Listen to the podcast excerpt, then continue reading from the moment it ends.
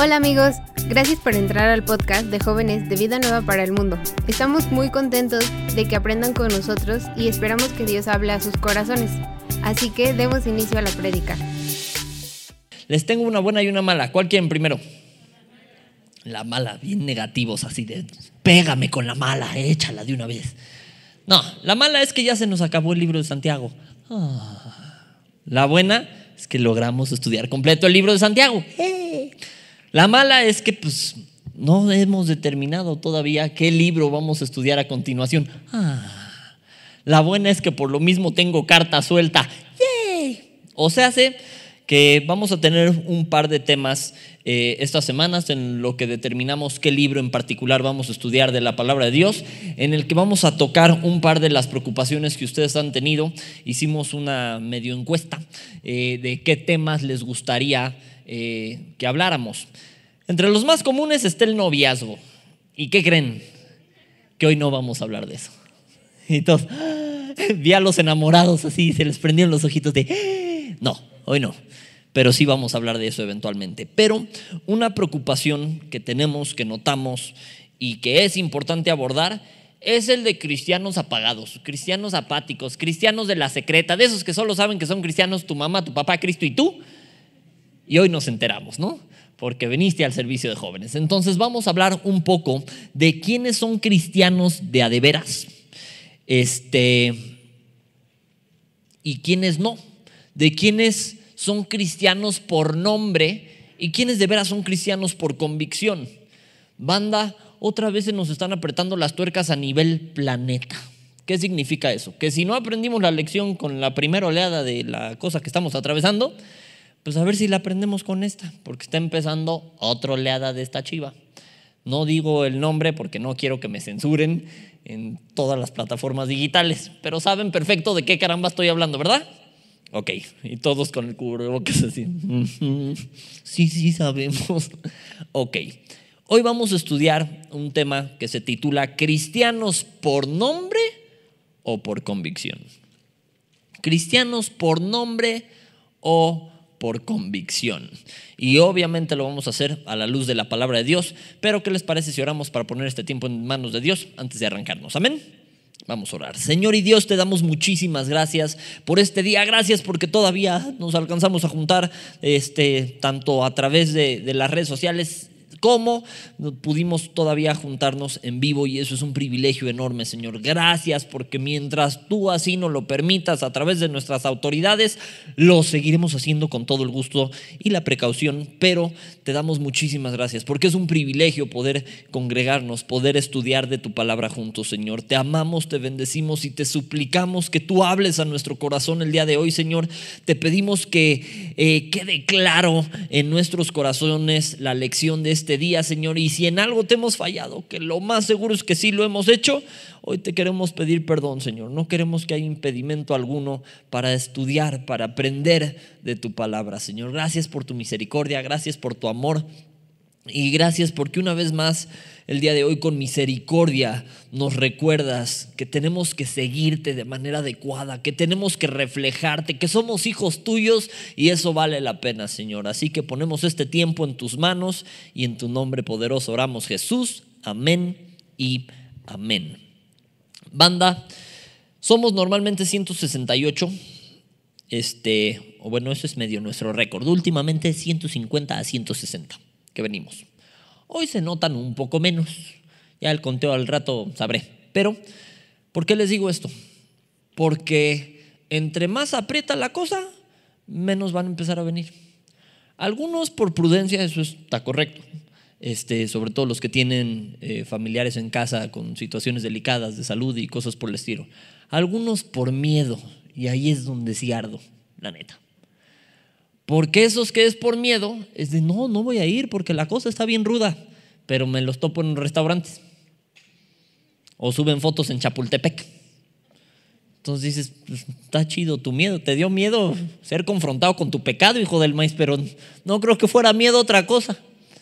Entonces, qué triste es que la banda a veces se anima más a ir a restaurantes, a parques, a cosas por el estilo, que a venir a la iglesia, que a venir a congregarnos.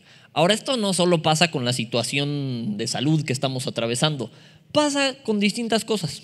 Pasa cuando estamos en pecado, pasa cuando algo está mal en casa, cuando las cosas empiezan a salir mal como cristianos, tendemos a decir, hoy no quiero ir, que no. ¿Te ha pasado o soy el único? Que ya sea que te equivocaste en la semana y dices, hoy, no, hoy iglesia como que no me da muchas ganas. Pero así nos pasa.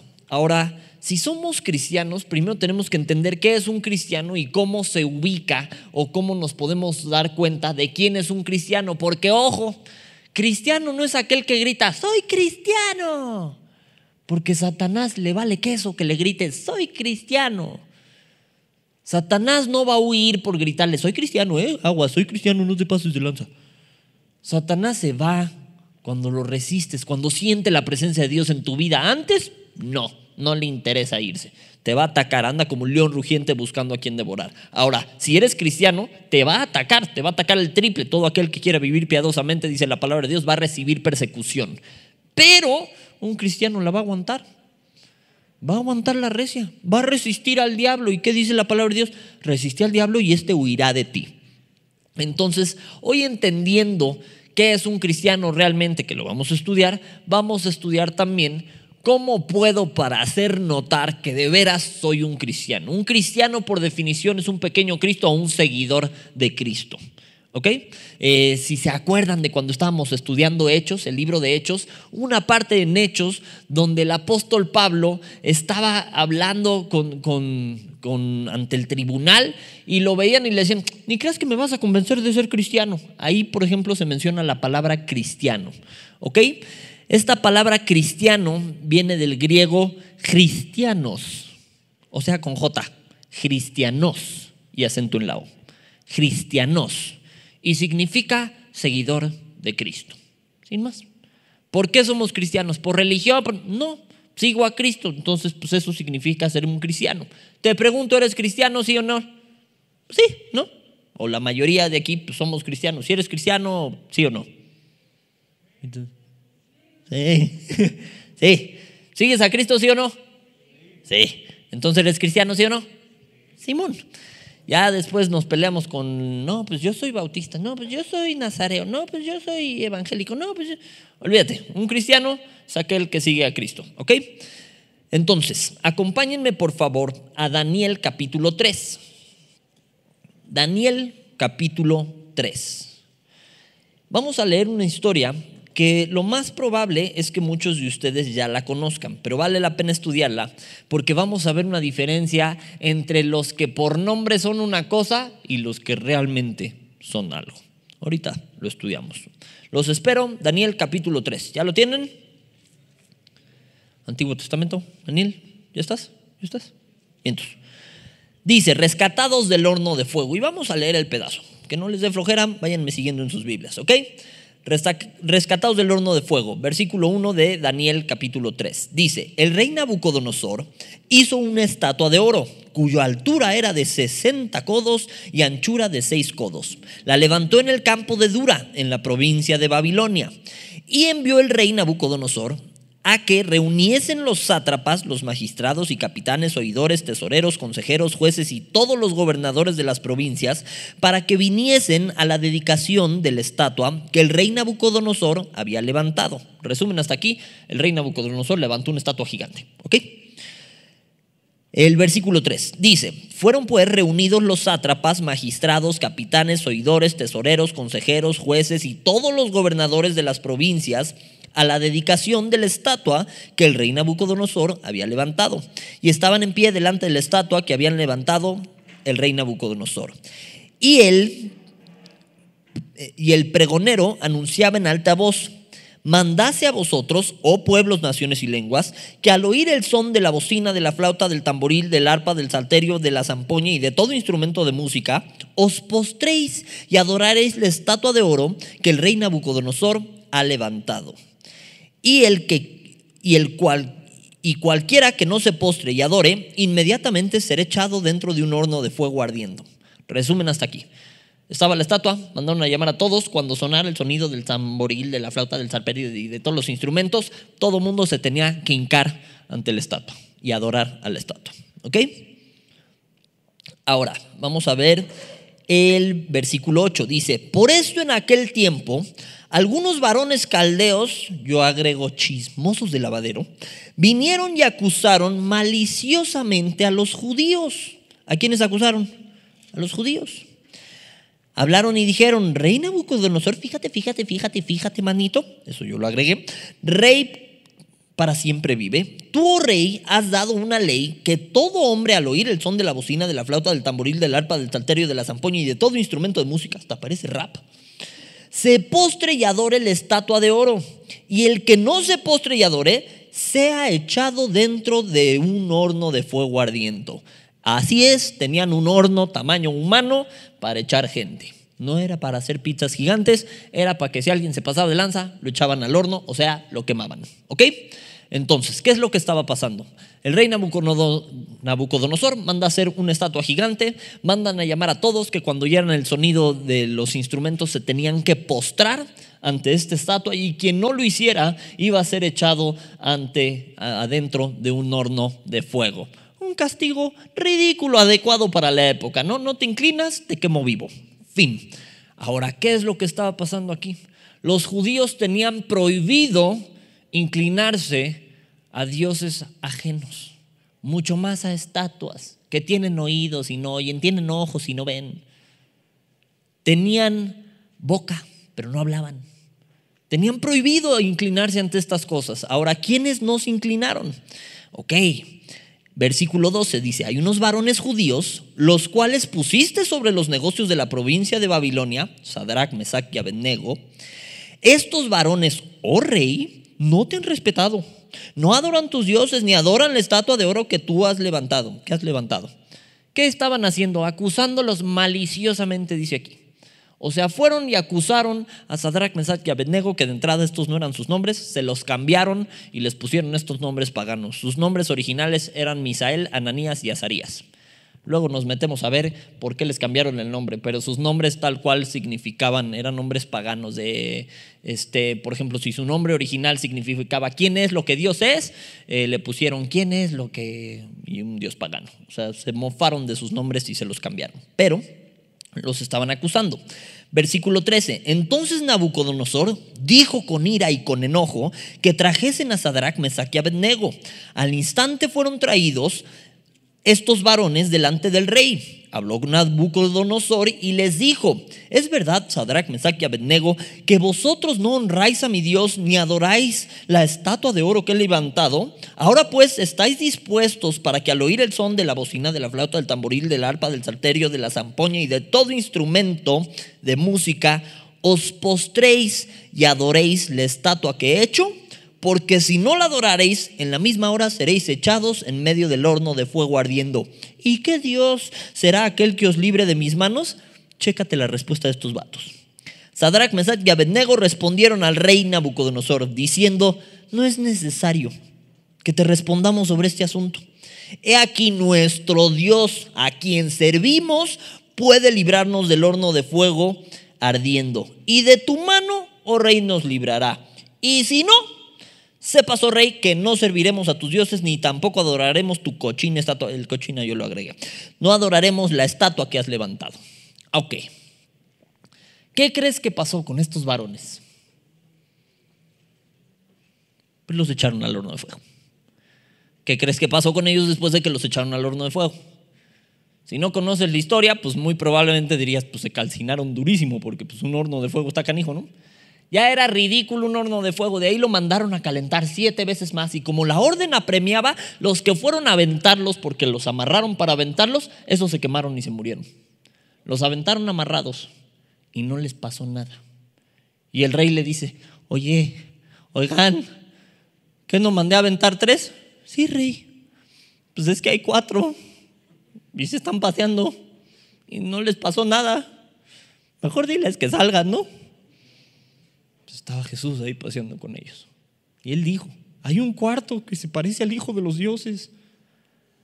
Pregunta, ¿tú crees que no había otros judíos en esa época? Acuérdate que se robaron a muchísimos judíos. Pero, ¿qué pasó? Los demás sintieron la presión y no, pues oye, es que es un horno de fuego, no manches. Entonces, ¿qué tengo que hacer? Pues está la estatuota, entonces, pues ay, me hinco.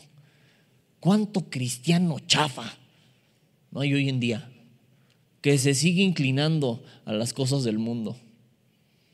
Que no, no, es que si no te consideran intolerante, entonces sé inclusive. ¿Cuánto cristiano chafa hay inclinándose esas cosas? Ah, bueno, ¿qué tal que sí? No, es lo que Dios diga. Bueno, ¿qué tal que está bien casarnos entre cinco y ser felices, felices, felices los cuatro? No. ¿Qué dice la palabra de Dios? Adán y Eva. Ni dice Adán y Esteban, ni dice Eva y María, ni dice Adán, Eva, Margarita, Lupita y Juanita y felices los cuatro. No. ¿Qué dice la palabra de Dios? Porque lo doloroso es que hay cristianos chafas. Bueno, no hay unos festejando Halloween. Y no, o sea, sí me he visto de brujita, pero lo hago para predicar. Hazme el favor, inclinándonos a cosas que no nos tenemos que inclinar. Hermanos, ahí hay una diferencia entre quien es cristiano por nombre, que si te pregunta, ah, yo sí soy cristiano, sí y quien vive como un cristiano. Aquí había mucho judío chafa, que se hincaban a cosas que no se tenían que hincar. ¿Por qué? Por la presión del mundo. ¿Tú crees que la presión del mundo ha cambiado? El mundo va a seguir presionando, la maldad va en aumento, de todos modos vas a ser perseguido. En cierta manera, pues en buena onda nadie te está decapitando aquí por predicar la palabra de Dios y gracias a Dios no le han prendido fuego a la iglesia donde vivimos. Hay lugares donde sí.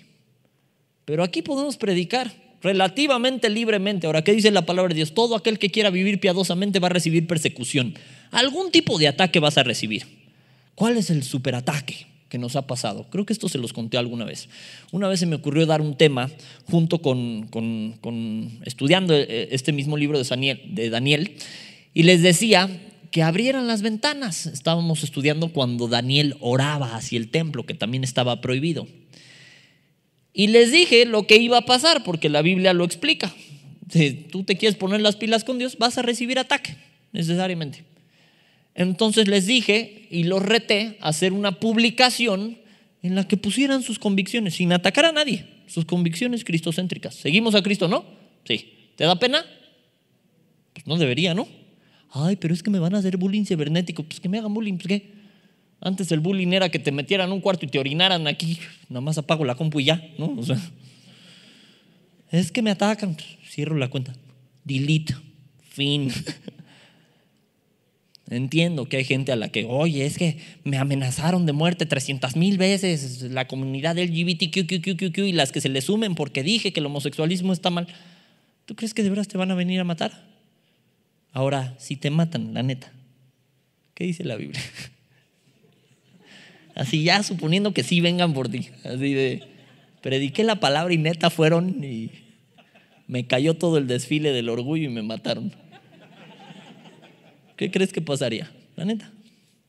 Pues para mí el vivir es Cristo y el morir es ganancia, ¿no? O sea, ahí te guachos de Dios, como Esteban siendo apedreado, ahí te voy. Pero ¿cuál es lo preocupante?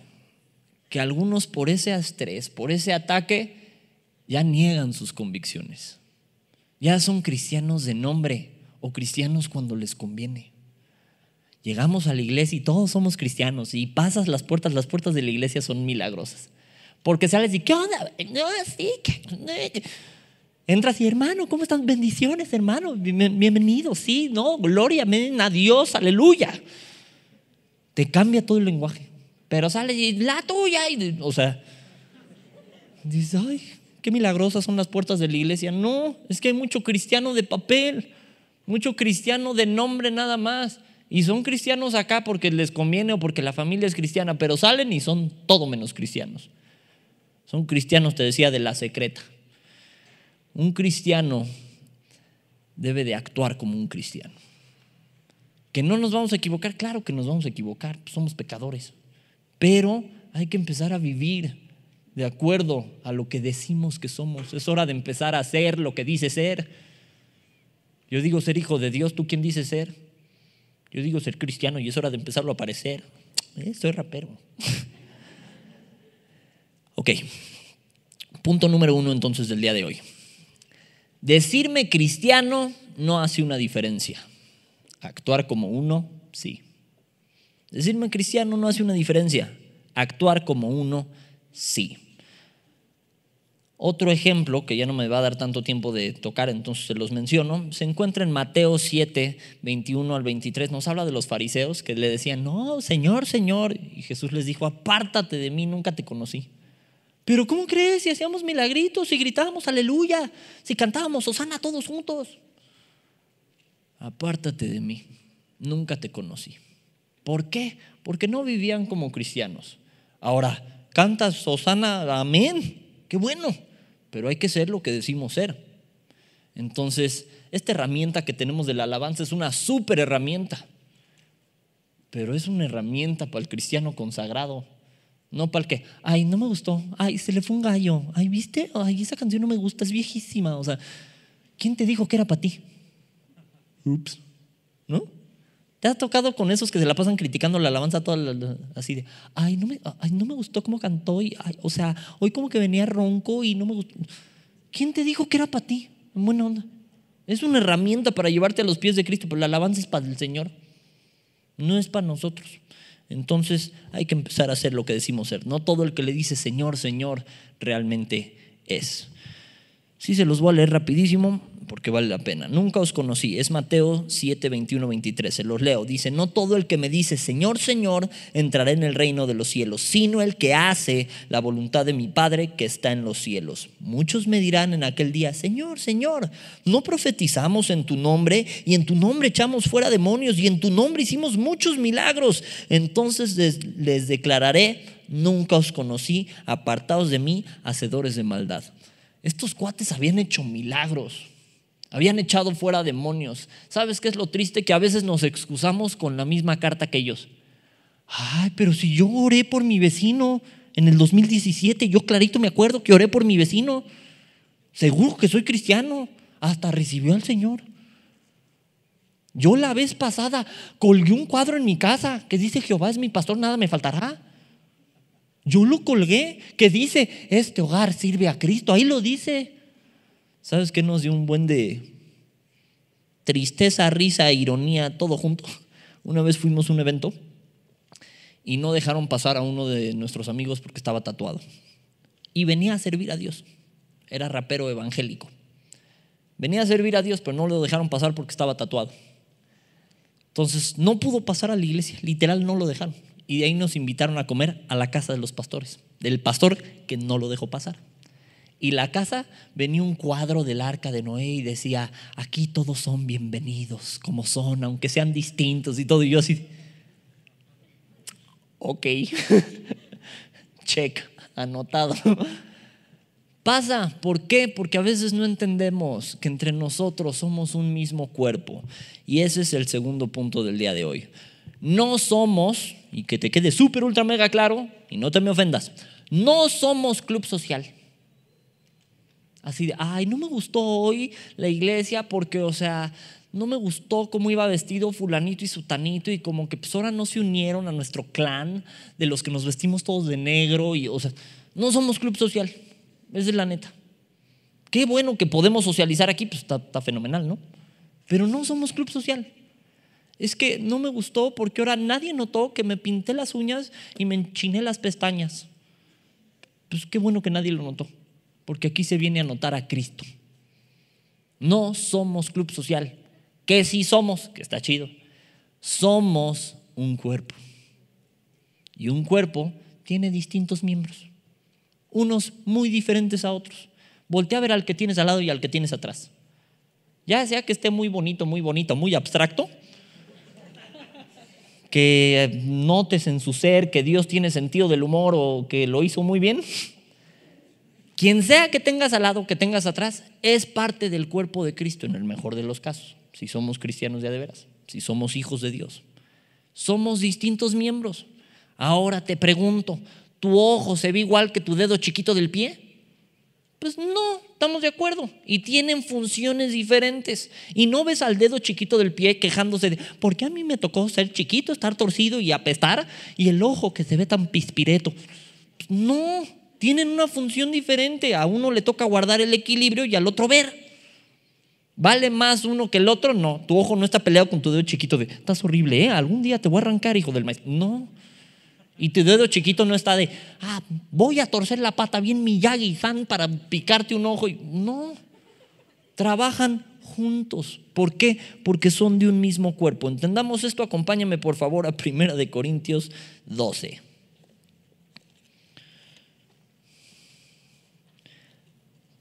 Primera de Corintios 12 y vamos a leer a partir del el versículo 12. Primera de Corintios 12, 12. El 13, acuérdense que es la preeminencia del amor. Estamos estudiando el capítulo 12, versículo 12.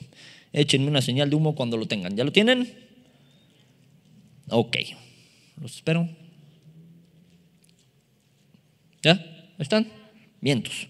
Dice, porque así como el cuerpo es uno y tiene muchos miembros, pero todos los miembros del cuerpo, siendo muchos, son un solo cuerpo. Es decir, aquí ya vemos muchos, pero somos un solo cuerpo. Así también Cristo, porque por un solo espíritu fuimos todos bautizados en un cuerpo, sean judíos o griegos, sean esclavos o libres, y a todos nos dio a beber un mismo espíritu. Además, el cuerpo no es un solo miembro, sino muchos. Si dijera el pie, ¿por qué no soy mano? No soy del cuerpo, porque no soy mano, no soy del cuerpo, por esto dejaría, este, por esto no será del cuerpo. Y si dijera la oreja, porque no soy ojo, no soy del cuerpo, por eso no será del cuerpo. Si todo el cuerpo fuese ojo, ¿dónde estaría el oído? Y si todo fuese oído, ¿dónde estaría el olfato? Mas ahora Dios ha colocado los miembros, cada uno de ellos, en el cuerpo como, como Él quiso. Ahí dice. ¿Por qué a mí me tocó estar en staff y cargar las mamparas mientras nadie me había? Porque así lo quiso Dios y amén por nuestros hermanos de staff. ¿Por qué a mí me tocó que todos vean y me psicoanalicen cada segundo porque me toca ser el que dirijo la alabanza? Porque a Dios así se le antojó darte ese don impresionante de cantar. ¿Por qué a mí me toca lavar los baños? Y no sabes, me toca después de que todo el mundo comió frijoles. Porque así Dios lo quiso. Y de eso no te hace menos del cuerpo que alguien más. Todos aquí tenemos una función, te digo con todo mi corazón, porque hemos notado que algunos, ay, es que siento que no me pelan, no siento que no me hablan, no siento que... No es la intención. Queremos hacerte sentir parte de, porque eres parte del cuerpo. Pero aquí venimos a buscar a Cristo, no a buscar a nadie más no buscar la aceptación de alguien más. ¿Qué sería lo idóneo? Que puestos de acuerdo en Cristo Jesús eso pase. Y lo vamos a estudiar ahorita. Pero aquí no es club social. Aquí venimos a buscar de Dios y si lo hacemos, vamos a empezar a ser como un cuerpo. Y un cuerpo no está peleado con el vecino. De no, yo voy a acomodar esa silla primero para que me vean cómo yo sí acomodo y tú acomodas horrible porque te quedó torcida la silla. No. Aquí venimos a servir a Dios, amén. Y somos parte de un mismo cuerpo. Vamos a seguir leyendo, mas ahora Dios ha colocado los miembros, cada uno de ellos, en el cuerpo como Él quiso. Porque si todos fueran un solo miembro, ¿dónde estaría el cuerpo? Si todos fuéramos el director de alabanza, nos fusionáramos acá con, con Alda, ¿qué hacemos todos los demás? Si todos fueran staff, ¿quién canta? Si todos fueran bienvenida, ¿quién predica? Si todos predicaran, eh, ¿quién da los diezmos y las ofrendas? O sea, no se puede que todos hagamos todo. Ni el ojo puede decir a la mano, no te necesito, ni tampoco la cabeza a los pies, no tengo necesidad de vosotros. La cabeza, los ojitos pispiretos que te decía, la mayoría de los sentidos, el olfato, la vista, el gusto, están en la cabeza. Corta una cabeza, ponla en el piso y dime qué tan útil es. ¿De qué te va a servir? de absolutamente nada. Antes bien los miembros del cuerpo que parecen más débiles son los más necesarios. Y aquellos del cuerpo que nos parecen menos dignos, a estos vestimos más dignamente. Y los que nosotros son menos decorosos se tratan con más decoro, porque los que nosotros son más decorosos no tienen necesidad. Pero Dios ordenó el cuerpo dando más abundante honor al que le faltaba. Hermano, hermanita, joven, jovencita que estás aquí, sin importar qué tan ignorado o ignorada te sientas, eres parte del cuerpo te queremos aquí. Eres necesario, necesaria en el cuerpo. Que la obra puede continuar sin cada uno de nosotros, sí. Pero este es el diseño de Dios, la familia en la fe, el cuerpo. Amén. Ok. Les decía que no solo somos cuerpo, también somos familia. Acompáñenme por favor a Gálatas 6, 10. Está poquito más adelante de donde estábamos, Gálatas 6, 10. ¿Ya lo tienen? Gálatas capítulo 6, versículo 10. Leemos, dice, así que, según tengamos oportunidad, hagamos bien a quién? A todos. Y mayormente a quién? A los de la familia de la fe. ¿Y quiénes son los de la familia de la fe? Los que estamos aquí, más uno que otro conectado. Estos somos la familia de la fe. Somos parte de un mismo cuerpo. Ejercicio del día de hoy. Y ojo con lo que voy a decir para que no se malinterprete. Hoy llévate de ejercicio, antes de irte. Conocer a alguien más del cuerpo que no conozcas. No es lo mismo que conocer tu cuerpo. No. No se me confundan. Conoce a alguien más del cuerpo de Cristo. ¿Ok? ¿Cómo vamos a hacer eso? A alguien que no conozcas y te llevas la tarea del día de hoy, antes de irte, llega y pregúntale, ¿cómo te llamas? No, pues Casiodoro. Ah, pues qué chido. ¿Y tú, Valera? Me puse bíblico, ¿bien? Este, no, pues, ¿qué te gusta? No, pues, los tamales, ¿no? No, pues a mí también. ¿De verde o de dulce? No, pues de rojo. Ah, pues está bien. ¿Para qué? Para que empieces a entablar una comunión. Para que empieces a entablar una relación. ¿Para qué? Para que puedas estar ahí para esa persona si te necesita. Para que ubiques esa persona. Para que si el día de mañana ves esa persona y la ves desencajada, te puedas acercar de, oye, Casiodoro, ¿qué te pica? Pues fíjate, Valera, que hoy no había tamales. Me quedé con hambre. No, hablo en serio, para que te puedas dar cuenta si alguien está mal, si alguien está bien, que te animes a hablarle a alguien. Entonces, conoce a alguien más. Somos un mismo cuerpo y somos de la familia de la fe. Así que si te harté, si te caigo mal, si me alucinas, pues ni modo, lo siento y vete acostumbrando esta carita porque la vas a ver por el resto de la eternidad. Entonces, vámonos entendiendo. Puestos de acuerdo en Cristo Jesús. Amén. Entonces, punto número uno, quedamos, decirme cristiano no hace una diferencia. Actuar como uno, sí. Punto número dos, no somos un club social pero sí somos un cuerpo y una familia. ¿Amén a eso? Amén. Punto número tres y último. Hay características que dan a notar quién es un cristiano genuino y quién no. Hay características que dan a notar quién es un cristiano genuino y quién no. Vamos a ver un par de esas y lo vamos a ver un poco rápido. Acompáñenme por favor a Primera de Juan 2.19. Primera de Juan capítulo 2, versículo 19. Este versículo lo hemos tocado con anterioridad porque el subtítulo de estos pasajes es el anticristo. Entonces les leo el versículo 19 del capítulo 2 de Primera de Juan, no a confundir con Juan, Primera de Juan. Dice, salieron de nosotros, pero ¿qué? No eran de nosotros porque si hubiesen sido de nosotros, ¿qué? Hubieran permanecido con nosotros. Pero salieron para que se manifestase que qué? Que no todos son de nosotros. Va a haber gente que tienes al lado que el día de mañana no va a estar. En el mejor de los casos, pues se fueron a vivir a la playa porque su familia se hizo millonaria. Amén. Pero cuando no es así, cuando es gente que se aleja de la fe, hay de dos sopas. Y nos lo explicaba hace poco nuestro pastor César. O van a regresar y, nos va a dar mucho gusto, como los hijos pródigos, o ya no van a regresar. Y se dio la evidencia de que estaban con nosotros, estaban entre nosotros, pero no eran de nosotros. ¿Ok? Ahora, ¿cuál es el foco rojo que tenemos que identificar tú y yo en esto? El asegurarme de no ser uno de esos que se van. ¿Por qué? Es que ya me dio medio. ¿Por qué no me vaya a contagiar? Si por eso vetan el mensaje, ya está muy manchado. Eh, es que me da miedo. ¿Miedo? ¿Es que no estamos hablando con cristianos? ¿Miedo? ¿Miedo a qué? Es que si me enfermo, para mí el vivir es Cristo y el morir es ganancia. Ay, pero si quedo cuchito, en todo y por todo estoy entrenado. Sé vivir en abundancia, sé vivir en escasez.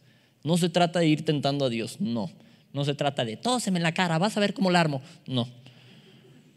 No, pues no, hay, no hay que tentar a Dios. Y por eso los filtros, y por eso el metro y medio, y por eso el gelecito sanitizante, y todos con nuestro bozal. ¿Por qué? Porque no vamos a tentar a Dios. Pero miedo, ¿miedo a qué? ¿Quién sustenta la vida? Dios. ¿Tú crees que alguna otra cosa es lo que sustenta nuestra vida? No, es Dios. Y mientras no vayamos por la vida tentándolo, Dios tiene el control de mi vida. Y si vengo aquí, vengo a buscar de Dios. Ahora, es que el riesgo, ¿qué tal que me pasa? Es lo mejor que me podría pasar. Si me pasa algo así por estar buscando de Dios. Preocúpate si te pasó así por estar de manos largas con tu novia.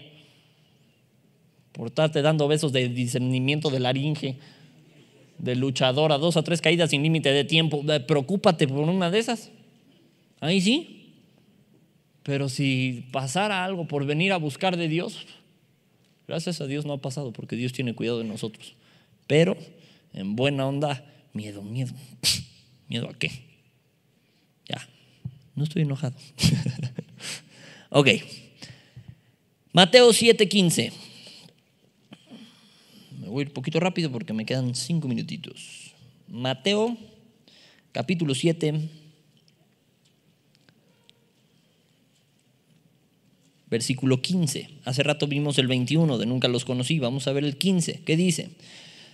Guardaos de los falsos profetas que vienen a vosotros con vestidos de ovejas, pero por dentro son lobos rapaces, porque es por porque porque ¿por qué? Son lobos rapaces. Por sus frutos los conoceréis. ¿Acaso se recogen uvas de los espinos o higos de los abrojos? Así todo buen árbol da qué? Buenos frutos. Pero el árbol malo da malos frutos da frutos malos. No puede el buen árbol dar malos frutos, ni el árbol malo dar frutos buenos. Todo árbol que no da fruto es cortado y echado en el fuego. Así que por sus frutos los conoceréis. Vamos a empezar a incomodarnos un poquitito. ¿Qué tantos frutos estás dando? ¿Eres cristiano? ¿Eres cristiana? ¿Se nota? ¿Has dado frutos de eso?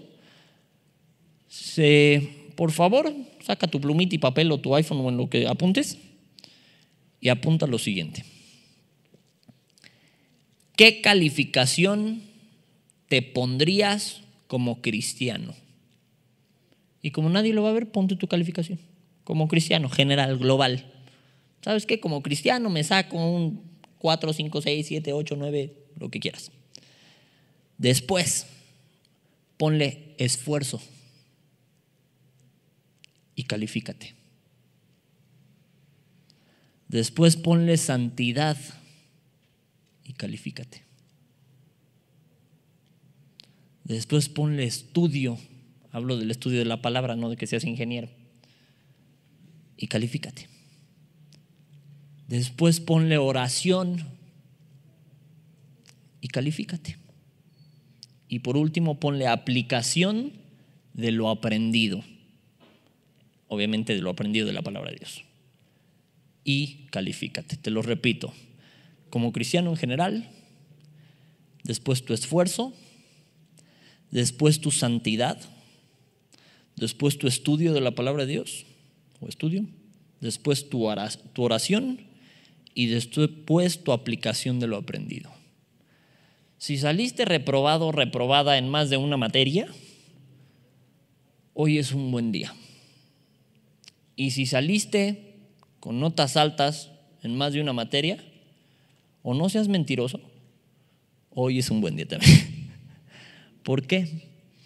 Porque todos estamos en un proceso de santificación progresiva. Eso suena muy rimbombante. ¿Qué significa?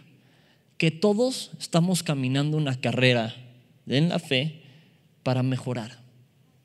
Para que el día de mañana estemos mejor que lo que estamos hoy. Para que en las cosas que me equivocaba hoy no me equivoque mañana.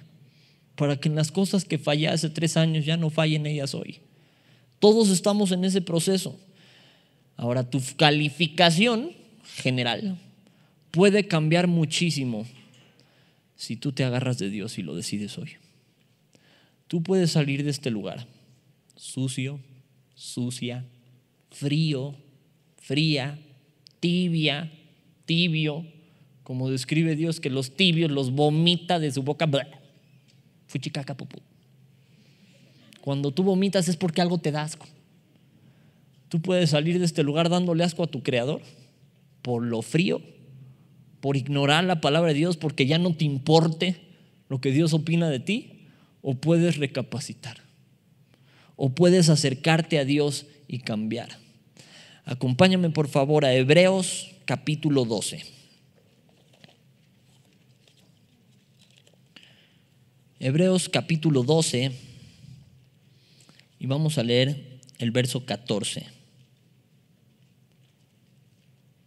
¿Ya lo tienen? Hebreos capítulo 12, versículo 14.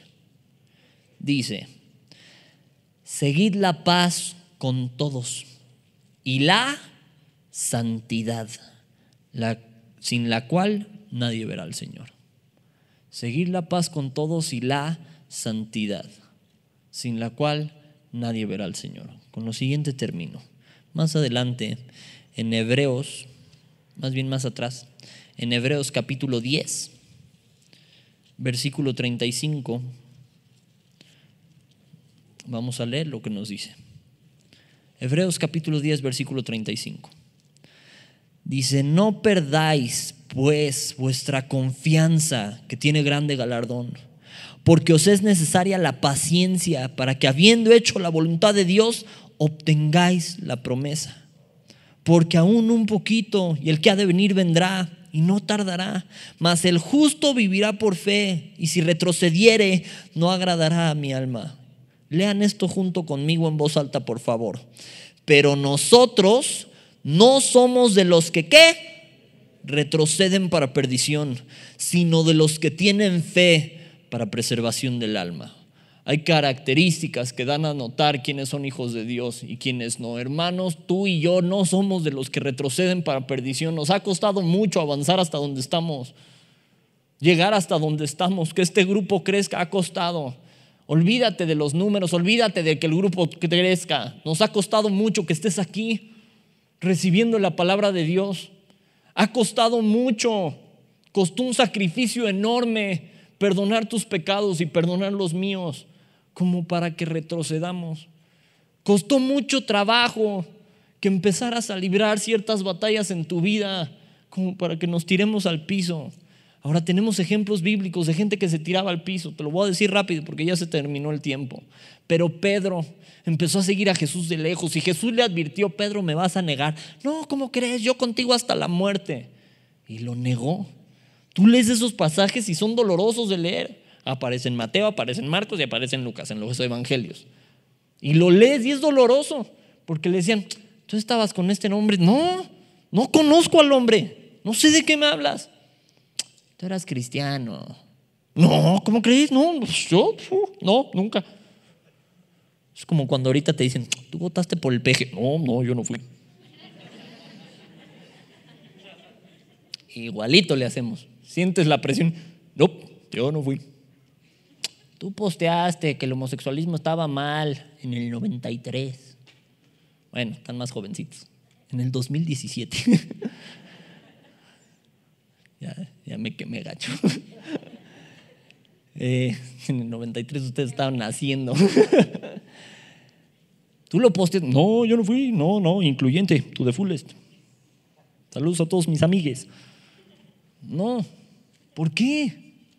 ¿Por qué somos así? ¿Por qué negamos a Cristo? Olvídate de negarlo con la boca, lo negamos con nuestras acciones cuando sentimos la presión.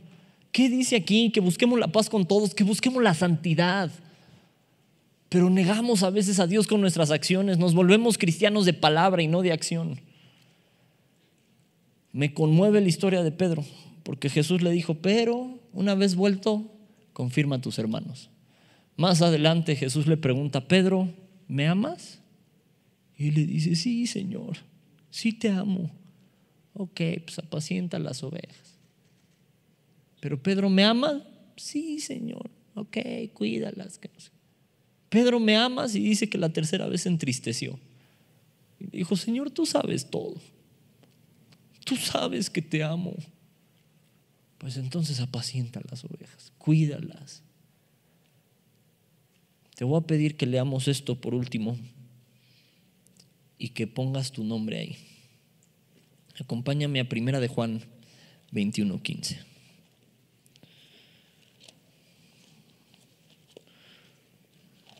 Me la paso regañando a Jaso cuando se tarda de más y ahora yo me estoy tardando, me la va a revirar. Primera de Juan 21:15. Ya me equivoqué, ¿verdad? Es Juan 21:15. Y yo diciéndoles, no se confundan entre Juan. Esta no es primera. Esto fue error de dedo en mi compu y mío. Juan 21, versículo 15. Perdón, los puse, los mareé un poquito. Juan 21, 15. ¿Ya lo tienen? Vamos a leerlo juntos y cuando veas Simón o Pedro vas a poner tu nombre. Cuando hubieron comido, Jesús le dijo, ah, pon tu nombre. ¿Me amas más que estos? Le respondió, sí, Señor, tú sabes que te amo. Él le dijo, apacienta mis corderos. Volvió a decirle la segunda vez, pon tu nombre. ¿Me amas? Pedro le respondió, sí, Señor, tú sabes que te amo. Le dijo, pastorea mis ovejas. Le dijo la tercera vez, pon tu nombre, ¿me amas? Nosotros nos entristecimos de que dijese la tercera vez, ¿me amas? Y le respondió, Señor, tú lo sabes todo. Tú sabes que te amo. Jesús le dijo, apacienta a mis ovejas. ¿Amas a Dios? Yo sí. Y con todo me equivoco mucho. ¿Amas a Dios? Yo sí. Y con todo a veces caigo en tentaciones. ¿Amas a Dios? ¿Te consideras un hijo, una hija de Dios, un cristiano, una cristiana? Yo sí me considero un cristiano, sí me considero un hijo de Dios y de todos modos a veces fallo, a veces peco. Pero nosotros no somos de los que retroceden para perdición, sino de los que perseveran, de los que permanecen. No somos de los que se van, de los que se rajan, de los que apostatan, de los que se retiran, de los que viven con temor. No somos de esos. Somos de los que perseveran, de los que se extienden a la meta. La cosa se está poniendo difícil y sorpresa, sorpresa, se va a poner más difícil. Pero ¿qué tal que hoy Dios nos pregunta, ¿me amas? ¿Cuál sería tu respuesta? La mía es sí. Y prefiero que me siga regañando cada que me equivoco, con tal de que me siga aceptando, que me siga limpiando con tal de no ir sucio por la vida que me siga perdonando, seguir aclamando a su misericordia, a su amor, porque a veces no tengo de otra. Seguir apelando a eso, no porque quiera hacer del pecado una práctica, sino porque no quiero ser de los que estaban y luego no. Quiero ser de esos que permanecen. ¿Y tú? Somos cristianos, amén. Hay que serlo por convicción, no solo por nombre. Hay que empezarlo a demostrar con acciones. Y te digo, sin importar qué calificación hayas tenido hace rato, hoy puedes salir con una calificación distinta. Si te pones a cuentas con Dios, si empezamos a trabajar en nuestra comunión con Dios, en nuestra oración, en nuestro tiempo de lectura, en arrepentirnos de corazón con Dios. Pero si hacemos esto, vamos a ser un cuerpo agradable al Señor. ¿Qué te parece si oramos para ponernos a cuentas? Amén. Señor y Dios, te damos muchas gracias porque tú has tenido misericordia de nosotros. Gracias porque tú nos has enseñado y nos has dado múltiples oportunidades para volver a decir, te amamos. Perdónanos cuando no lo hemos reflejado como deberíamos. Perdónanos cuando nos hemos retirado, apartado, alejado, cuando te hemos empezado a seguir de lejos. No queremos ser de esos que te niegan con las acciones, de esos que se inclinan a cosas por la presión, de esos cristianos de papel, de gafete, que no viven un cristianismo real. Si cristiano es seguidor de Cristo, yo te quiero seguir, no por nombre, por reflejarte cada vez más, porque tú vales la pena y solo tú. Y hoy te suplicamos como grupo, como cuerpo, como familia, que tú te fortalezcas en nuestras debilidades, que tú perdones nuestro pecado, perdona nuestra mala actitud, que a veces, en ocasiones, llegamos a tener. Pero el día de hoy te queremos decir con todas sus letras que te amamos, que te amamos, que en verdad te amamos. Y que no somos de los que se van. No somos de esos que retroceden para perdición. Somos de los que permanecen para vida. Gracias por este día. Gracias por este cuerpo. Gracias por esta familia. Y gracias porque tenemos la libertad de estudiar de tu palabra. Gracias también porque tú nos limpias cuando venimos cochinos. Porque tú nos das de tu calor cuando estamos tibios pero queremos hacer nuestra parte y levantarnos en este día y salir de este lugar distintos a como llegamos. No queremos ser de los que solo hablan y dicen. Queremos ser de los que por sus frutos se conocen y queremos dar buen fruto. Gracias por este grupo, Señor. Gracias por la vida de cada joven, de cada jovencita que tiene a bien el asistir y los que tienen a bien también vernos a través de otros medios. Bendícelos, guárdalos en el hueco de tu mano, te lo suplico.